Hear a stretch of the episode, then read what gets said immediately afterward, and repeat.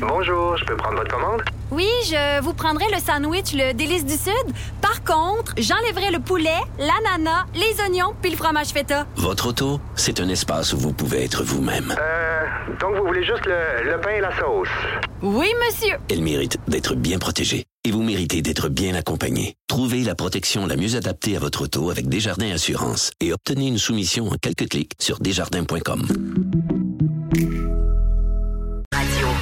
Bon, on va faire le tour euh, de l'actualité. Euh, un élément qu'on va surveiller assurément aujourd'hui. Il y a retour en cours du père et de la belle-mère de la petite fillette martyre de Granby. Oui, la belle-mère de 36 ans, qui, on le rappelle, est accusée de meurtre non prémédité, donc de cette fillette de 7 ans de Granby, a trouvé un nouvel avocat pour la défendre. Donc, c'est ce qu'elle a annoncé ce matin. Là, euh, ça vient de sortir a pas très longtemps à la Cour euh, du Québec, euh, au Palais de justice de Granby. Son dossier est donc reporté à une autre date. Elle demeure détenue. Elle est aussi accusée de séquestration et voie de fait grave en lien avec ce décès-là. Aurait été de la petite fille qui aurait été victime de, maltraitance, oui. Euh, son conjoint père de l'enfant, revient aussi devant le juge de la Cour supérieure aujourd'hui pour une demande de révision de cautionnement.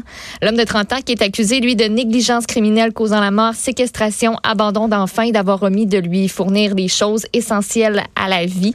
Euh, le 10 juin, euh, le père s'était vu refuser une première fois d'ailleurs sa remise en liberté par le juge de la Cour du Québec.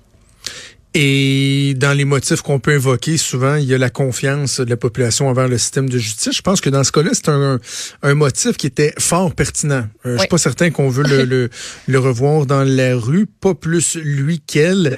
Et euh, toujours, on rappelle qu'il n'y a toujours pas d'accusation de meurtre. Hein? Il y a négligence et tout ça, mais meurtre, au deuxième degré ou non prémédité.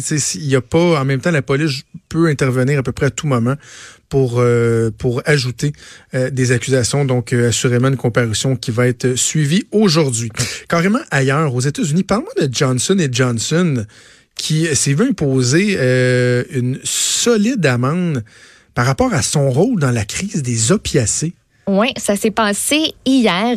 Johnson Johnson, qui a été condamné à payer 572 millions de dollars américains à l'État de l'Oklahoma. Donc, tu le dis, pour sa responsabilité dans la crise des opiacés. C'est un premier jugement civil contre un laboratoire aux États-Unis pour une crise qui, on le rappelle, a fait des dizaines de milliers de morts par surdose. Juste en 2017, on parle de 47 000 décès qui y sont liés. Euh, donc, les produits que Jensen, Jensen, c'est une division, en fait, euh, de Johnson et Johnson, distribue les cachets cachet Nucinta et le timbre cutané aussi. Duragesic, ça contient du fentanyl, donc c'est pas mal l'un des opiacés de synthèse qui est les plus puissants. C'est le laboratoire qui l'a inventé. Le timbre était prescrit aux malades du cancer pour soulager les douleurs aiguës. Le laboratoire, par contre, est accusé d'avoir créé la demande au moyen d'une grosse campagne auprès des médecins par du marketing, du financement de recherche, des activités d'éducation, en gros guillemets, euh, puis de la formation. Puis on dit que le laboratoire a cherché à les convaincre, à les convaincre avec succès euh, que les médicaments ne créaient pas de dépendance. et c'est là, c'est là que la faute est majeure. Hein? Exactement. Euh, il y a euh, l'industrie, je lis une, je lis une partie là, du jugement. Le juge dit, lui, que l'industrie utilisait le terme pseudo-dépendance pour persuader les médecins que les patients qui présentaient des signes de dépendance, par exemple, s'ils demandaient des doses d'opiacés de plus en plus fortes ou s'ils revenaient chez le médecin avant l'épuisement de l'ordonnance précédente, il leur disait qu'ils souffraient pas réellement de dépendance, mais en fait de sous-traitement de la douleur. Donc, c'est assez technique, là, mais en gros, on leur dit, ben, ben non, c'est pas de la, pas de la dépendance, ça n'a pas rapport. En fait, c'est ça. Euh, aïe, aïe, aïe. Donc, sous-traitement de la douleur, eux disaient, si tu reviens euh, plus tôt que prévu pour venir en rechercher d'autres, c'est pas parce que tu commences à être dépendant ou que tu l'as consommé trop vite, c'est parce que on t'en donnait pas assez. Voilà. On t'en donne, on, c'est normal que tu reviennes voir. Donc, non seulement il mettait pas suffisamment les gens en garde contre les risques de dépendance, mais sous-estimait, voire même déguisait des symptômes de dépendance pour pouvoir quoi ultimement en vendre juste encore plus? Exactement. Puis vous vous demandez peut-être euh, l'argent va servir à quoi? C'est quand même un, demi-milliard de, de, dollars. Ça va financer des programmes dans l'État pour remédier à cette euh, crise-là. Évidemment, le groupe Johnson Johnson va faire appel. Il faut savoir que plusieurs laboratoires qui étaient poursuivis par l'État, euh, mais ont tous préféré régler l'affaire à l'amiable. Entre autres, Purdue Pharma, qui est vendeur euh, de l'Oxycontin. Eux, c'est ce qu'ils ont décidé de faire. Ils ont réglé pour 270 millions de dollars américains avant le procès. Il y a aussi une autre compagnie qui a négocié un règlement de 85 millions de dollars. Puis euh, le procès là, qui était en cours est comparé aux actions en justice un peu contre euh, comme les, les fabricants de tabac. OK. Donc, on le comparait un petit peu à ça là, dans, son, dans son importance. Donc, ça va en appel. On va voir ce que, ce que, ça, va, ce que ça va donner. Mais il y a 2000 autres plaintes qui ont été déposées contre les fabricants de médicaments opiacés euh, dans, à divers endroits là, aux États-Unis. C'est ça. Et là, donc, c'est dans, c'est dans c'est le début, Là, ça ouvre la porte à. C'est ça, ça peut ouvrir, ça peut faire boule de neige. Et OK, on va suivre ça de près. Euh, je veux qu'on parle un instant du, euh, du Québécois qui a été assassiné au Mexique, Daniel Lavoie, qui avait 62 ans, qui a été euh, consul honoraire au Mexique. Là, il y a, je ne sais pas si on doit appeler ça des rumeurs, des nouveaux faits qui demandent à être vérifiés. Je pense qu'il faut être très prudent, surtout lorsqu'on parle de la mémoire d'une personne décédée. Mais il y a des nouveaux éléments là, qui ont fait surface.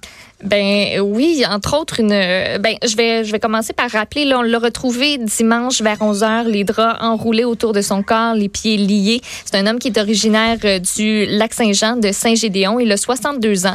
Il vivait au Mexique depuis 33 ans. Il est consul honoraire du il a été en fait consul honoraire du Canada durant quelques années jusqu'en 2009. Euh, on aurait retrouvé à côté de son corps une note qui euh, laissait, qui disait ce qui m'arrive, ceci m'arrive pour avoir violé des enfants. C'est ce qu'on rapporte euh, dans les médias du côté du, euh, du Mexique. On comprend que c'est pas lui qui aurait laissé la note, mais bien les assassins qui, ça, exactement. qui auraient laissé. Pour justifier ce meurtre-là, donc de dire t'as violé des enfants, c'est ça que tu méritais. Est-ce on peut pas prendre ça pour du cash là. C'est ça. Il faut, être très prudent parce que on est à la recherche d'explications. On essaie de comprendre pourquoi cet homme-là, qui semblait sans histoire, qui donnait des, des cours de langue, etc., qui a eu un rôle diplomatique, euh, tout bonnement comme ça, est assassiné. Euh, je disais aussi que sa demeure, son, son, son, appartement, c'était très sécurisé, des barrières. Donc, normalement, tu laisses pas entrer n'importe qui. Il faut vraiment que tu laissé euh, entrer euh, les personnes. Donc, ça peut être facile de sauter aux conclusions puis de dire Ah, ben c'était ça. L'élément qui nous manquait, là, c'était ça, c'était un Christy de pédo.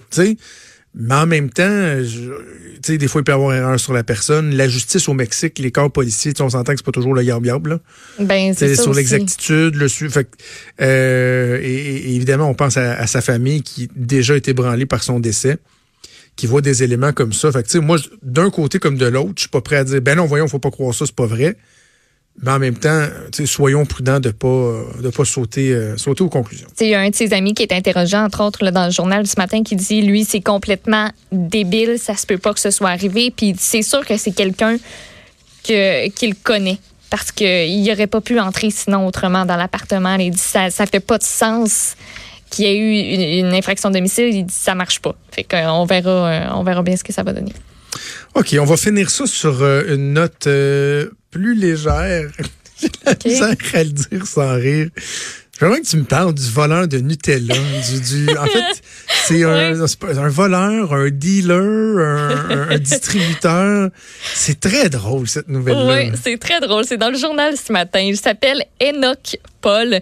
Et lui, il a fait le trafic de caisses de peau de Nutella. Vous avez bien entendu. Euh, ce gars-là, par contre, parallèlement, attend son procès aussi pour vente illégale de cannabis. Donc, c'est pas un enfant de cœur. Déjà, à la base, on sait ça.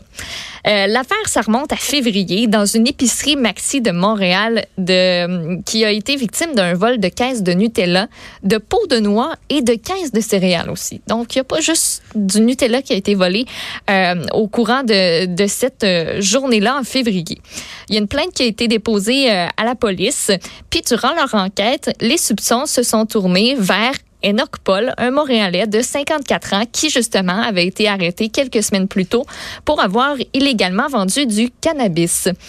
Il aurait eu en sa possession 200 pots de Nutella et il essayait de les écouler. Mais ça, t'as pas le droit de faire ça.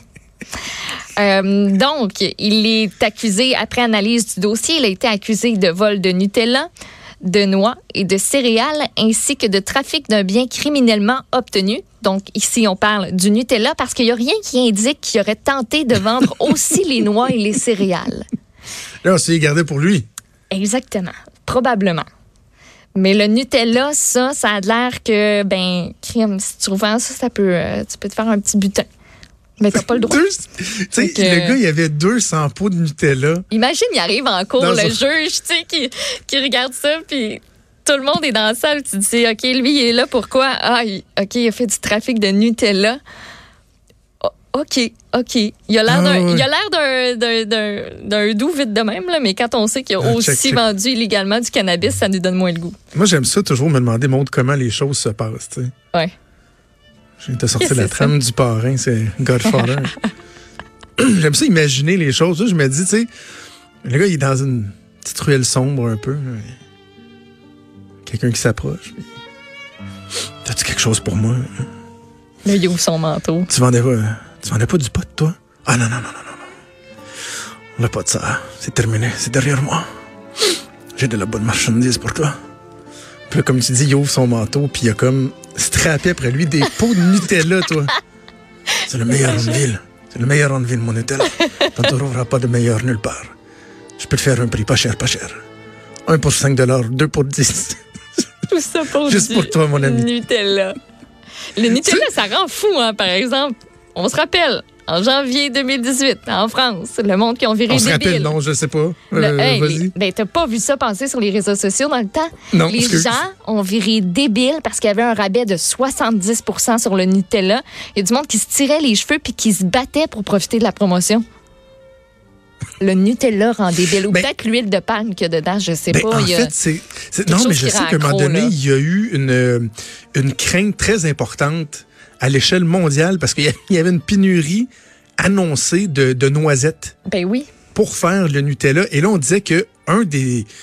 Une, une des causes de ça, c'était vraiment la fabrication du Nutella qui demandait trop de noisettes et qui était vendu en quantité tellement importante. Donc, à un moment donné, les gens sont mis à craindre une flambée des prix du fameux Nutella de par la rareté des noisettes, ce qui, à bien y penser, Maud, pourrait euh, expliquer le stratagème, les agissements euh, de, notre, de notre champion. Ben voilà. Puis on se rappelle aussi cet été la plus grosse usine de Nutella au monde qui est à l'arrêt. Instantanément. Est à l'arrêt? Ben oui. Ils ont ça a arrêté de fonctionner. ville. Non, non, non.